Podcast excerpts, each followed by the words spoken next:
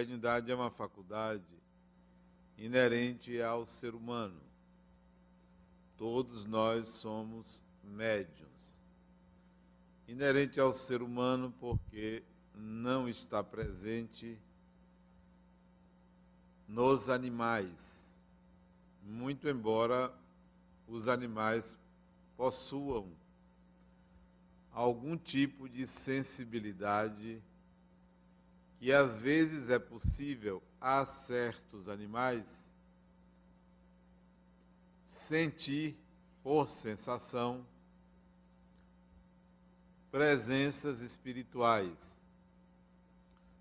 Mas por sentir essas sensações, não é suficiente para dizer que um animal é médium.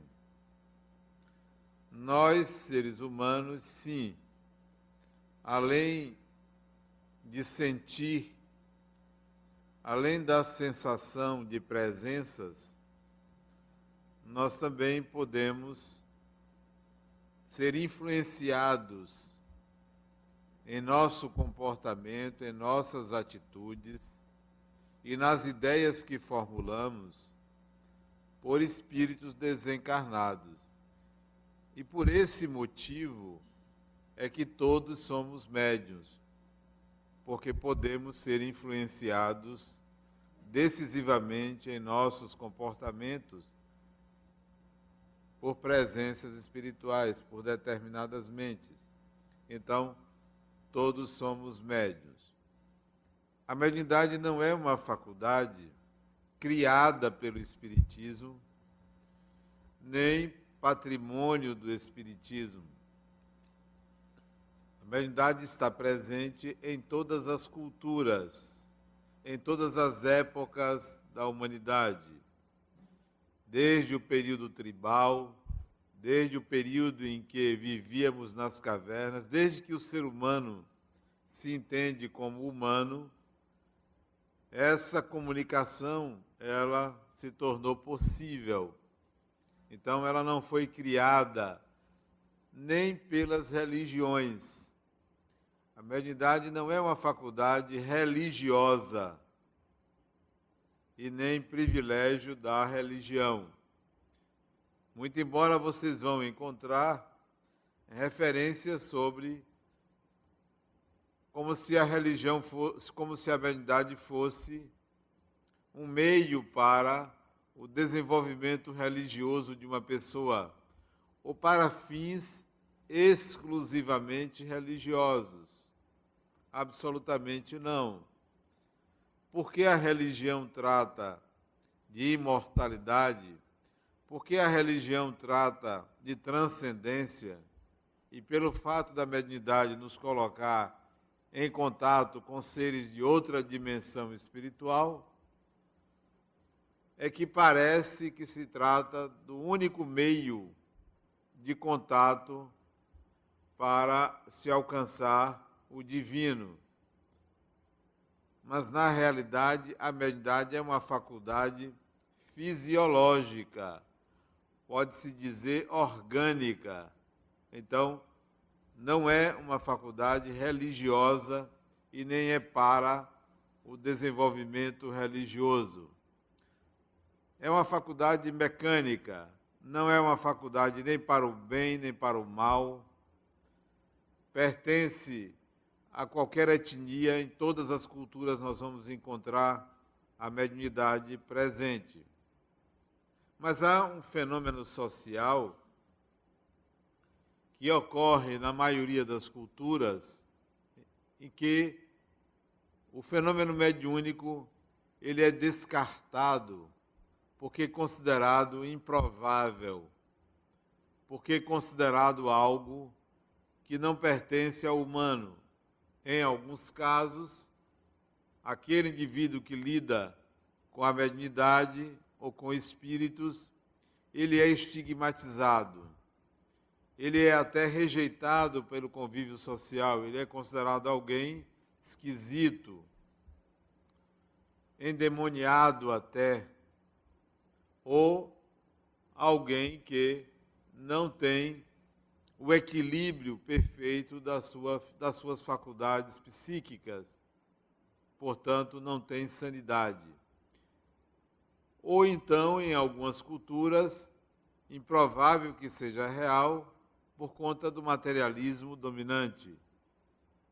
Nós, mesmo no Brasil, ainda temos um certo preconceito com a mediunidade. Preconceito oriundo da educação religiosa coletiva. A maioria vem de uma formação católica e essa maioria ainda guarda com certa desconfiança e até mesmo com dúvidas a possibilidade da comunicação mediúnica. Esse preconceito, ele vem da cultura, ele vem da educação, é responsável por negligenciarmos o uso da mediunidade. Se na nossa cultura isso fosse algo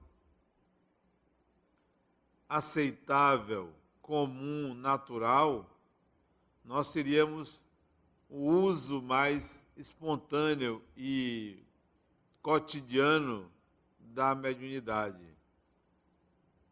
Alegam os estudiosos que lá no início da era judaica, Moisés proibira o contato com os espíritos ou o contato com os mortos.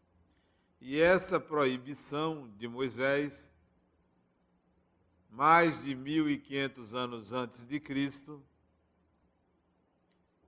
isto seria suficiente para que as gerações seguintes abandonassem o contato com os espíritos por ser proibido.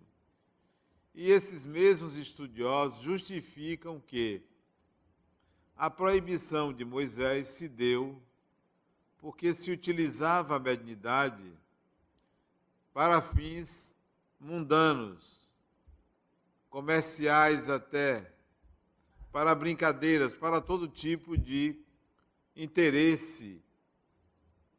Ora, uma proibição humana não é suficiente para dizer que o fenômeno não existe. Só se proíbe o que se é real.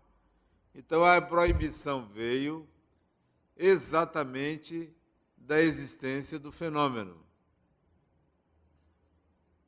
As culturas seguintes e o cristianismo manteve esta proibição, porque o cristianismo é filho do judaísmo.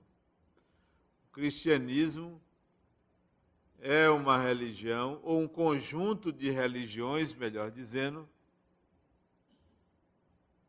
que nasceu de um judeu. Jesus não era cristão, Jesus era judeu, até porque não existia cristianismo. Então, o cristianismo nasce dentro do judaísmo com uma série de condicionamentos, de preceitos que copiam a tradição judaica. Tanto é que se fala da tradição judaico-cristã. Como essa tradição manteve a proibição do uso da mediunidade, ela passou a ser vivenciada clandestinamente. Porque, mesmo que você proíba, você não vai eliminar a sua existência. Então, desde os tempos iniciais do cristianismo, a mediunidade era praticada na igreja cristã nascente. Conversava-se com os espíritos. E isso se manteve e se mantém até hoje. Até hoje, nós vamos encontrar igrejas cristãs igrejas católicas, igrejas evangélicas que fazem reuniões mediúnicas, mas isso não é divulgado, isso não se torna público e quando fazem, utilizam outros nomes. fazendo parênteses, eu já atendi uma pessoa que estava obsidiada, visivelmente obsidiado ele, e ele não sabia que eu era espírita e ele era evangélico. E eu sabia que ele precisava de uma desobsessão, que alguém conversasse com o espírito que o perseguia. E me parecia ser mais de um. E àquela altura eu fiquei com receio de indicar para ele. Hoje eu indicaria, mas na época eu fiquei com receio de indicar o centro espírita para ele procurar. Mas perguntei a ele o que, que ele fazia na igreja dele. E ele me explicou o que, que ele fazia, que era simplesmente assistir às preleções do pastor, mas eu me interessei em saber que outras reuniões existiam na igreja. E ele me explicou quais as reuniões e me falou de uma reunião na igreja que ele frequentava, em que o pastor chamava de reunião intercessória. Reunião intercessória. E eu perguntei como era aquela reunião. Ele disse que o pastor chamava os seus obreiros mais próximos e no salão contíguo ao salão principal da igreja, ele colocava cadeiras em círculo e esses obreiros se sentavam nessa, nessas cadeiras em círculo. E no meio do círculo ele colocava uma cadeira e ali ficava uma pessoa doente, quem tinha um problema mais sério, que ele, o pastor, considerava um problema de ordem espiritual. E eu perguntei o que, que acontecia. Que o pastor se concentrava e chamava pelo Espírito Santo. E o Espírito Santo se comunicava por ele, pastor, ou por um ou outro obreiro, e orientava a pessoa. Ora, isto é uma reunião mediúnica. Só que em vez de dizer que é um guia espiritual, ele chama de Espírito Santo. Mas é uma reunião de contato com os espíritos. É uma reunião mediúnica. Então, hoje, isso recente, hoje, também alguns anos atrás, nos procurou, numa outra instituição que eu fazia parte, isso tem mais de 20 anos, no Instituto Kardecista da Bahia, me procurou um padre aqui de uma igreja de Salvador, me pedindo o segredo que ele era padre. E que ele precisava participar de uma reunião mediúnica. E eu fiquei curioso em saber por quê, se, se ele queria, na verdade, conhecer. Não, eu recebo algumas entidades e não tenho como, porque lá na minha igreja ninguém conhece eu fazia parte de uma reunião mediúnica da igreja tal, e o padre daquela outra igreja se mudou e a reunião acabou. E eu preciso dar vazão à minha mediunidade. E esse padre foi admitido em nossas reuniões mediúnicas. Chegava lá, incorporava os espíritos dele e ia embora. Durante a semana ele estava lá oficiando a missa dele com a batina dele. Mas uma vez por semana ele ia lá no Instituto Kardecista conversar com os espíritos e dar passagem aos espíritos. Mas ele confessou que existia aquela reunião mediúnica naquela outra igreja. E me falou de outras igrejas em Salvador, igrejas católicas, que têm reuniões mediúnicas, só que isto não é divulgado. Porque a mediunidade não pede licença para acontecer, não tem escrúpulos, não respeita a idade, não respeita a religião, não respeita a etnia, não respeita absolutamente nada, porque ela é do humano. Alguns anos atrás, foi feito um mapeamento da quantidade de entidades religiosas em Salvador, só na cidade de Salvador.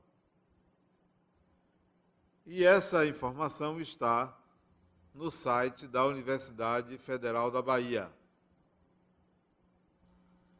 Salvador tem registrados, só, só o município de Salvador tem registrado quase 200 centros espíritas.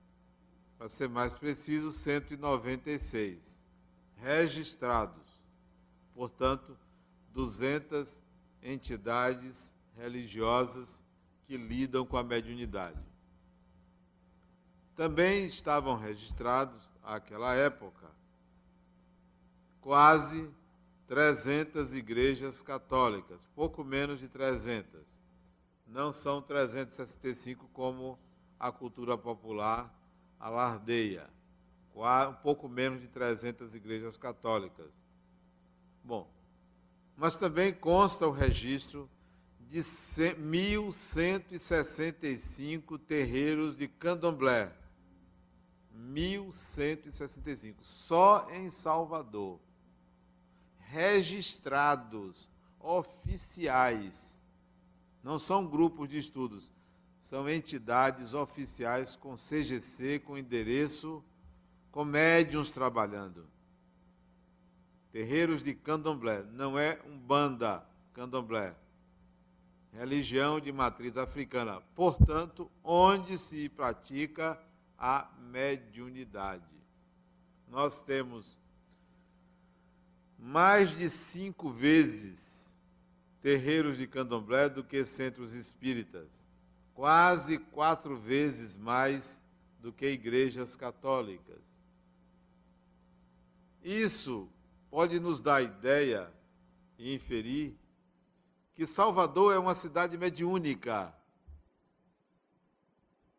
Salvador é uma cidade da mediunidade. Não conheço nenhum lugar com o tamanho da nossa cidade que tenha tal quantidade de entidades religiosas.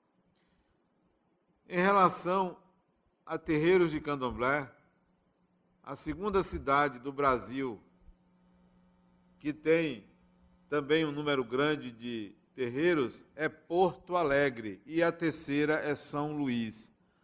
São as três capitais de maior número de terreiros de candomblé: Salvador, Porto Alegre e São Luís. Por que essas três cidades? Porto Alegre eu não sei, São Luís, porque também é uma cidade de grande contingente negro. Bom, nós somos uma população mediúnica. Nós somos uma cidade mediúnica.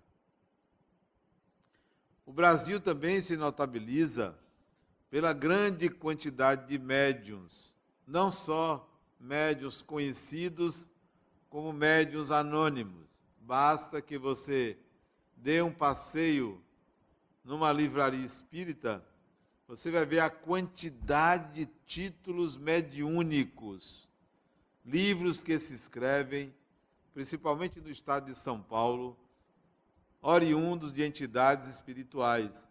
Então, nós somos uma população mediúnica.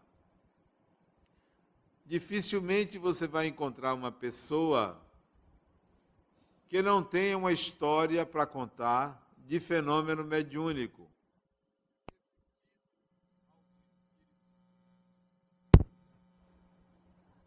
de ter ouvido alguma entidade, de ter visto alguma coisa, de ter recebido um recado. Hoje mesmo, pela manhã, uma pessoa pra, chegou para mim e disse: Adenauer, eu tenho um amigo que me ligou. Um amigo. Hoje fez 30 dias que faleceu um irmão meu.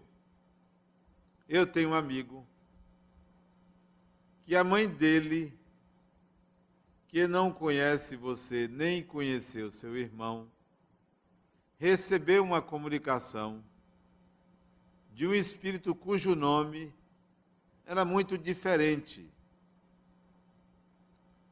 e que ela nem sabia pronunciar o nome.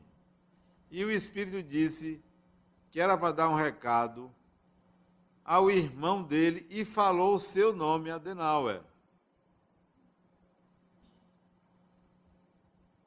Quando falou que seu nome era Adenauer, ele chegou para a mãe e disse: Minha mãe, o espírito não se chama Atahualpa, que era o nome de meu irmão, Atahualpa. Não sei como é que arranja um nome desse. Então, eu recebi um recado de uma pessoa que eu não conheço, que não conheceu meu irmão, e veio me dar um recado sobre o que se passa com ele e um pedido que ele me fez. Semelhante a esses recadinhos, a essas comunicações aqui e ali, a maioria tem uma história para contar. Tem algo para dizer que aconteceu aqui e ali, que viu, que arrepiou, que dormiu, que acordou, que se desdobrou. Então, a nossa cultura, ela está permeada pela mediunidade. Pela mediunidade. Bom, mas há um, um fenômeno interessante, um fenômeno social, é que enquanto no catolicismo a mediunidade é rejeitada, é velada, é clandestina, no candomblé, a mediunidade está no dia a dia da educação religiosa que as mães dão aos seus filhos. A, a, a disparidade é muito grande. O católico não educa seus filhos para a compreensão da mediunidade, da imortalidade, da reencarnação. Já as mães, os pais das religiões de matriz africana, que não é só o candomblé, lidam no dia a dia com a mediunidade, com o orixá, com o contato direto com o mundo espiritual. E no Espiritismo, como é que isto é tratado? No Espiritismo acontece algo diferente dos dois. Se o católico não fala, não aborda, e o adepto do candomblé coloca no dia a dia, o espírita restringe a mediunidade ao centro espírita. Restringe. Ora, se é um fenômeno do ser humano, ele não deveria ser restrito à prática no centro espírita. Por que, que o Espiritismo faz isso? Por, uma, por um condicionamento antigo de tratar a mediunidade de forma sagrada, sacralizando o fenômeno mediúnico. E também por, por aquele preceito: dai de graça o que de graça recebesse, como se só fosse possível mediunidade cobrando ou não cobrando. São dois extremos, mas no meio aí nós temos a possibilidade de muitos usos da mediunidade. E eu vou dizer como. Como você usaria a mediunidade na sua casa? Eu me lembro, há muitos anos, acho que isso deve fazer uns 16 anos. Minha filha mais velha tinha uns 15 anos. Nós estávamos em casa assistindo televisão. Morava num apartamento ali na Pituba, numa região que hoje eu considero de baixa espiritualidade, porque eu nunca vi uma região tão conturbada como a Pituba, parece que é um umbral assalto, violência, confusão. Esse é outro detalhe. morava ali. Uma noite nós estávamos assistindo televisão. Minha filha chega, meu pai. Ela está sentada no sofá, eu no computador, a mãe do lado, a irmãzinha do lado dela. Meu pai, eu estou sentindo a presença de um espírito aqui. Oh, minha filha, que bom. Dê passagem. Ela fecha os olhinhos, se concentra, incorpora uma entidade e começa. Paramos de televisão. Eu me voltei do computador, conversamos, a entidade se afastou, voltamos a assistir televisão, eu no computador. Absolutamente natural. Um espírito quis conversar. Por que, que nós não fazemos isso? Por que, que nós temos medo de conversar com os espíritos? Espíritos são pessoas. Mas o que, que aconteceu? Nós sacralizamos tanto os espíritos que chamamos eles de entidades. São pessoas, é Zé, João, é Maria, Antônia, é Fernanda, é Gabriela. É... São pessoas. E nós tratamos como obsessores, guias, mentores. Espera aí, quando estava encarnado não era nada disso. Então, esse condicionamento, essa estigmatização do morto ou do espírito dificulta o contato. Quer conversar? Vamos conversar.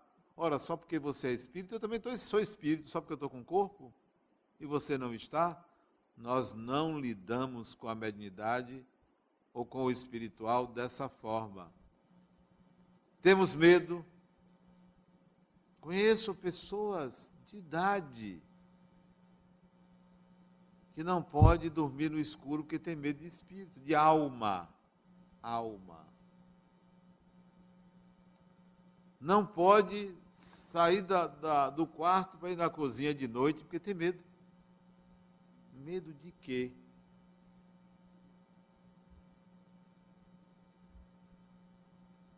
Ontem chegou uma mocinha para conversar comigo, há 13 aninhos, 13 anos de idade, uma menina. Se afastou dos pais, veio falar comigo. Adenal, está acontecendo uma coisa comigo. Meus pais nem sabem, mas eu preciso dizer a alguém. E eu vou dizer ao senhor. Não me chame de senhor, não, que eu, eu fico velho. Chame de você. Tem vindo uns pensamentos na minha cabeça, umas ideias que não são minhas, são diferentes. O que é isso? Eu vou dormir, eu sinto que tem gente no meu quarto. Não é impressão minha, tem gente no meu quarto. Eu não sou uma pessoa impressionada, mas tem, nunca teve e agora está tendo. Eu disse, que maravilha. Médium, que bom. mas eu não quero isso. Não é um querer. Isso é seu, isso vem para o seu bem. Use. Você vai fazer o seguinte: você não sentiu que tem outras pessoas no seu quarto? Converse, pergunte quem é, o que quer, pergunte mentalmente. Outra coisa, fale com sua mãe, pode falar. Diga que você está vendo, está ouvindo. Ela vai compreender. Compreende não, Adenal. Sabe de nada. Às vezes é isso. Os pais são preconceituosos e não entendem que os espíritos estão reencarnando com mais sensibilidade, com maior capacidade de percepção, até com mais inteligência, desde cedo. É uma faculdade natural e nós estamos tratando como se fosse algo duvidoso, negativo. Ora, se eu vou ter medo de espíritos, por que teria? Por que teria? O que que um espírito pode fazer comigo que o encarnado não faz? encarnado faz pior. Há limites para a ação de um espírito. E tem gente que acha que espírito sabe tudo o que a gente está pensando. Olha que absurdo. Como se isso fosse um scanner que é capaz de pegar todo o seu pensamento. Não funciona assim.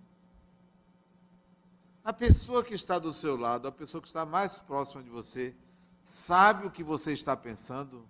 A mente humana não tem essa competência de captar full time, isto é, em tempo integral, o pensamento de outra pessoa. Não tem.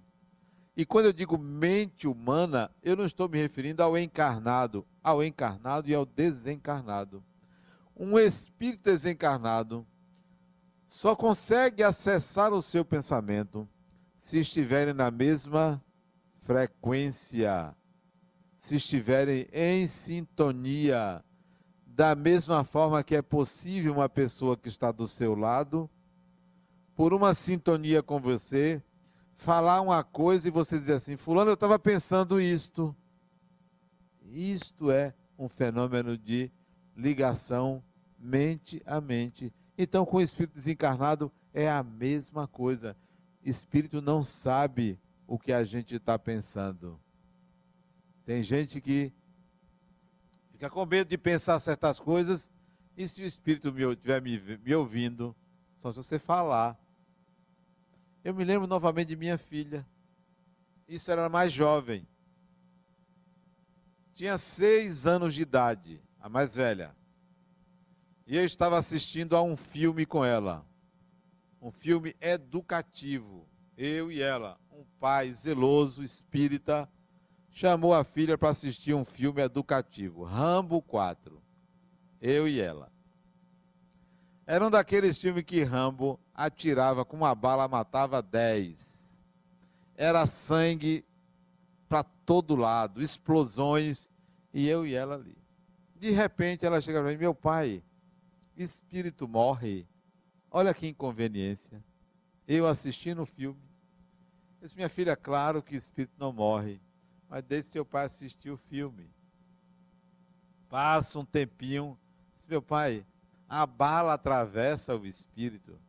Minha filha, claro que atravessa, mas deixa eu assistir, porque Rambo estava ali na hora de saltar uns prisioneiros. Ela chega para mim depois de um certo momento, meu pai, espírito atravessa a parede. Aí eu tive que parar para dar atenção a ela. Dei pausa, foi naquele tempo que era videocassete, que já nem existe mais, né? Videocassete. Sim, minha filha, atravessa a parede. Mas qual é a sua preocupação? Meu pai, ele pode entrar no meu quarto? Pode. Mas qual é o problema? Meu pai, como é que eu vou trocar de roupa? Então veja o pensamento dela, que é o pensamento comum. Será que um espírito entra no seu quarto? Será que um espírito penetra a sua intimidade sexual? A nossa ignorância faz pensar que espírito pode ir em qualquer lugar da nossa casa. Não é assim. Aí eu disse para ela, minha filha, não tem problema o espírito entrar no seu quarto. Seu pai, você não troca de roupa na frente de seu pai. Seu pai não fica nu na sua frente. Nós não tomamos banho juntos. Disse, ah, mas você é meu pai. Pois é, os espíritos que entram no seu quarto são espíritos que têm intimidade com você, como seu pai tem. São seus amigos, são pessoas que gostam dessa intimidade. Não é todo espírito que entra na nossa casa, porque isso tem restrições. Não falei essa palavra, mas tem limites, não pode tudo. E tem gente que acha que todo espírito entra na casa da gente. Não é assim pela nossa ignorância, nossa, coletiva, nós criamos uma série de barreiras e dificultadores para o contato com os espíritos, para o contato cotidiano. Por que não conversar? Você não gostaria de conversar com sua mãe desencarnada, com seu pai, com seu avô, com sua avó, com o ente querido? Não seria bom trocar ideias? Esse contato é que nós nos distanciamos pelo preconceito, pelo condicionamento, pelo medo. Precisamos voltar, ou voltar ou, ou começar a ter um contato maior com os espíritos. Particularmente, eu não me incomodo com esse contato. E às vezes, vou, quando vou viajar, digo a alguns espíritos que andam comigo: vamos juntos, vamos viajar juntos. Até de férias. Vamos, vamos se distrair. Não é porque está desencarnado que não precisa se divertir. Porque desencarnado é gente, são pessoas. Então precisa se divertir, se distrair. Então vamos viajar. Vamos conhecer novos lugares. Alguns nunca viajaram de avião. Vamos viajar de avião, não vai pagar nada. Vai na minha companhia, vai ali colado, ninguém vai ver. Pega uma poltrona vazia, ou vai lá para o fundo. Vamos viajar. Nós não fazemos. Vamos para a casa de praia. Vamos para lá, eu quero escrever. Vamos inspirar várias vezes. Por que, que nós não fazemos isso? A mediunidade é uma faculdade útil ao espírito. Útil. Mas não deve ser uma faculdade fútil para o espírito. Qualquer coisa, vamos recorrer aos espíritos. A primeira coisa que eu aconselho a vocês, no uso da mediunidade, é quando você for pedir ajuda a espírito. Se você vai pedir ajuda a um espírito, cuidado para você não ficar cliente. E o clientelismo espiritual é dependência. Eu posso eventualmente aceitar a ajuda de um espírito, mas eu não quero que eles façam tudo por mim, porque eu vou virar dependente. Então você que tem o hábito de ficar pedindo, me ajude aqui, me ajude ali, não fique cliente de espírito. Não fique seguidor de espírito, porque você deve ser capaz um dia de se autodeterminar, capaz um dia de resolver seus próprios processos sem precisar que um espírito tome conta de você, como se você fosse uma eterna criança. Então, não seja cliente de espíritos. Em segundo lugar, desenvolva sua mediunidade. Todo mundo é médium. Em maior ou menor grau, todo mundo é médium. Queira que esta mediunidade seja mais ostensiva. Chegue assim para Deus e diga assim: Eu gostaria de ter certeza e ter um contato com o Espírito. Me faça ver, me faça ouvir, me faça dialogar. Eu quero ter isso. A primeira vez que eu vi um fenômeno de efeitos físicos, que, é uma categoria de fenômenos mediúnicos, eu devia ter mais ou menos uns 10 anos que estudava Espiritismo. Foi por volta de 1985, 84, 85. Eu fui numa empresa aqui em Salvador, que estava acontecendo fenômenos mediúnicos nessa empresa. Estava numa sala eu, a diretora da empresa e uma mocinha que se suspeitava que ela era médium de efeitos físicos e os espíritos tiravam fluidos dela para mexer com objetos. E naquela sala eu fiz uma oração e pedi ao Espírito que se comunicasse, que eu queria conversar com ele. E alguns segundos ou poucos minutos depois, para minha surpresa, e naquele dia eu me arrepiei todo, não fiquei com medo, mas fiquei impressionado. Uma cadeira se deslocou sozinha na sala. Primeira vez que eu vi um fenômeno de efeitos físicos. Sabia que era possível, mas nunca tinha assistido com esses olhos que a terra jamais comerá, porque são olhos do Espírito. Eu vi o fenômeno mediúnico de efeitos físicos. Depois achei aquilo tão banal, tão simplório. Me interessa mais o fenômeno de efeitos inteligentes, a sutilidade da comunicação mediúnica mente a mente. O saber que está entrando um pensamento, uma ideia que não é minha e assistir aquilo conscientemente. Saber que tem um espírito colocando uma ideia na minha mente é um espetáculo maravilhoso você ter esse discernimento. É como você sentir um filete de água se deslocando pelo seu corpo, aquela ideia entrando na sua mente como uma lufada de vento, como uma gota de água que se escorre. É algo impagável você sentir isso, muito mais do que você ver uma entidade ou assistir qualquer fenômeno de efeitos físicos. Aquele cuidado que você deve ter quanto à qualidade dos espíritos que se aproximam de você, se despreocupe disso. Sabe por quê? Quem aqui sabe a qualidade moral de quem está ao seu lado? Quem aqui sabe? Ninguém sabe. Somos todos seres humanos.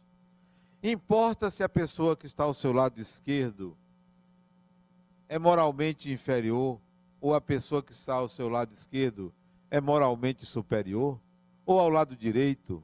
Isso não importa porque isso não tira pedaço de ninguém, isso não agride ninguém.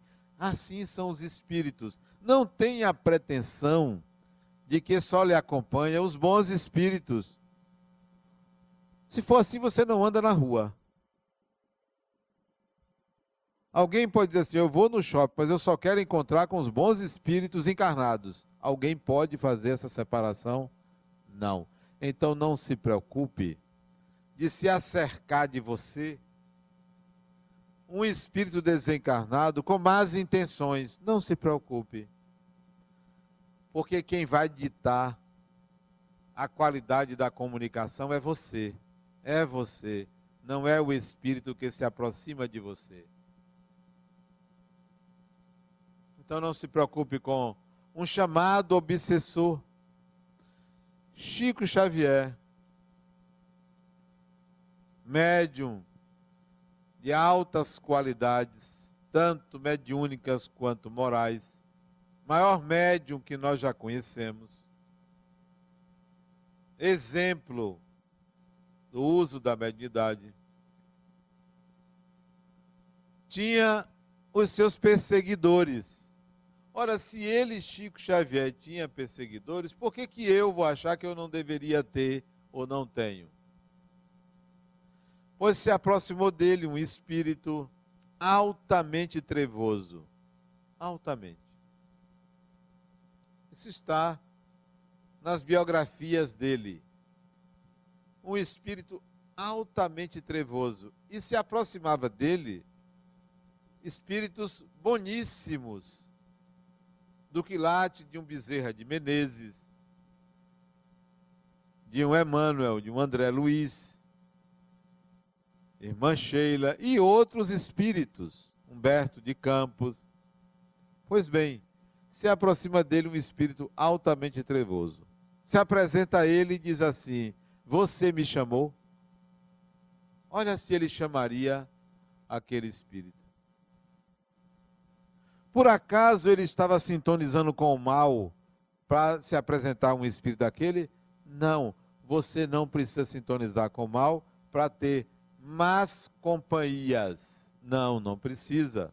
Você pode estar pensando no melhor e pode ter uma companhia espiritual ruim, como pode ter um encarnado ruim ao seu lado. Pois bem, quando ele ia responder o espírito, Emmanuel apareceu e disse assim para ele: Não diga que não. O espírito perguntou: Você me chamou? O guia dele disse: Não diga que não. Aí ele disse: Chamei sim. O que, é que você quer comigo? Na hora, o que, que ele disse? Eu gostaria que o senhor fizesse uma prece por mim, porque eu ando precisando de orações. Disse apenas isso. O Espírito olhou para ele, se calou e disse assim: É, você não tem jeito não. E desapareceu. Então, qual é a sua preocupação com espíritos que, porventura, queiram lhe prejudicar? Não vai conseguir, basta que você deseje para esse espírito o melhor de você. Quem quer que seja. Não se preocupe com as más companhias. Se preocupe com quem é você, o que você pode fazer pelo outro em que você pode contribuir para o bem, para a paz, para o equilíbrio, para a harmonia. A mediunidade é uma faculdade inerente ao ser humano, que com ela nós podemos manter contatos espirituais de alta qualidade para aprender, para ensinar, para auxiliar espíritos ou pessoas desencarnadas que estejam em situação ruim, precisando de ajuda, então nós podemos fazer isso com a nossa mediunidade. O Espiritismo, diferentemente do candomblé, diferentemente da Igreja Católica e de outras religiões, mediúnicas ou não, deu à mediunidade cidadania porque passou a estudar o fenômeno mediúnico. Estudar. Não se estuda mediunidade no terreiro de candomblé. Se pratica, não se estuda mediunidade. Não se estuda mediunidade na Igreja Universal. Se pratica para as reuniões chamadas de exorcismo ou de descarrego. Se pratica, mas não se estuda. No Espiritismo, no Centro Espírita, se estuda a mediunidade. Allan Kardec fez um verdadeiro tratado de mediunidade chamado Livro dos Médiuns. Quer conhecer, quer praticar, leia o Livro dos Médiuns. A mediunidade é útil para as nossas vidas. Muita paz.